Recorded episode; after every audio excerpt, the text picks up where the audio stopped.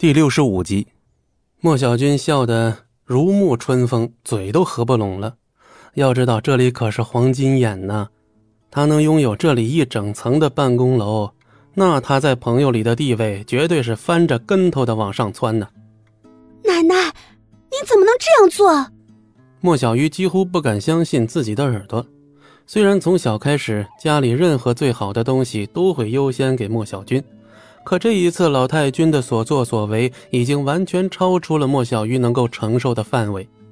哼，奶奶当然有权这么做。怎么的，莫小鱼，你现在是连奶奶都不放在眼里了是吧？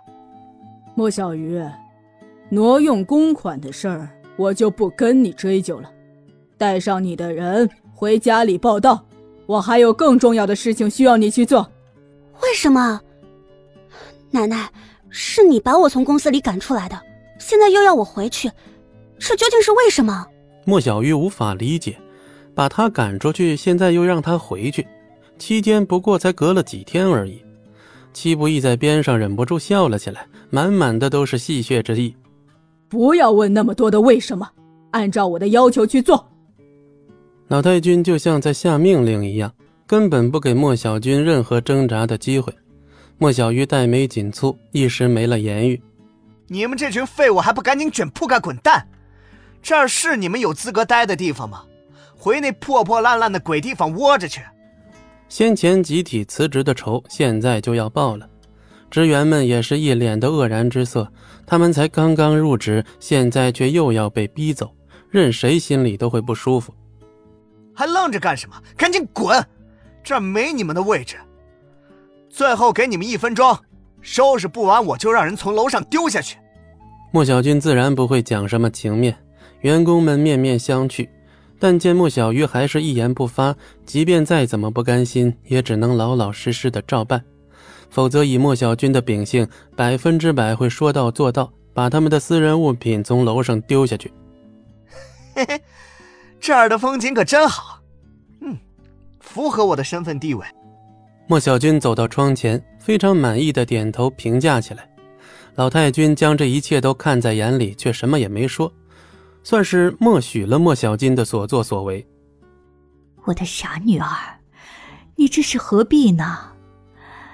老太君已经网开一面了，否则你挪用公款这么大的事情，老太君可不会轻饶了你。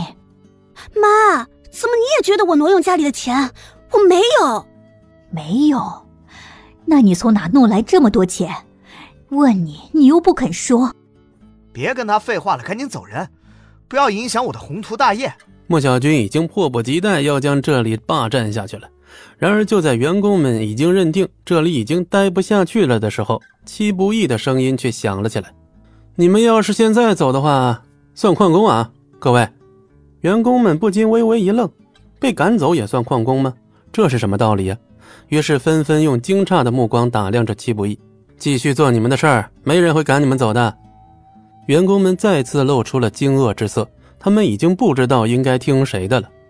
赖皮狗，你是想让这些废物跟你一样耍无赖？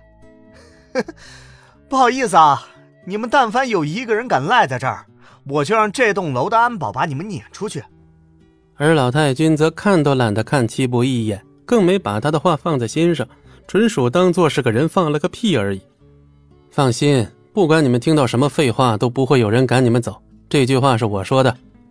员工们看着戚不义斩钉截铁的模样，心中竟然有了条件反射似的生出一股信任感。于是，员工们不再理会，低头继续先忙自己没做完的事儿。毕竟新公司刚刚起步，要做的事儿都快堆成山了。啊，真是一群无可救药的蠢货！居然会信一条赖皮狗的话，你们不会觉得这条赖皮狗能保住你们的饭碗吧？真是痴人说梦。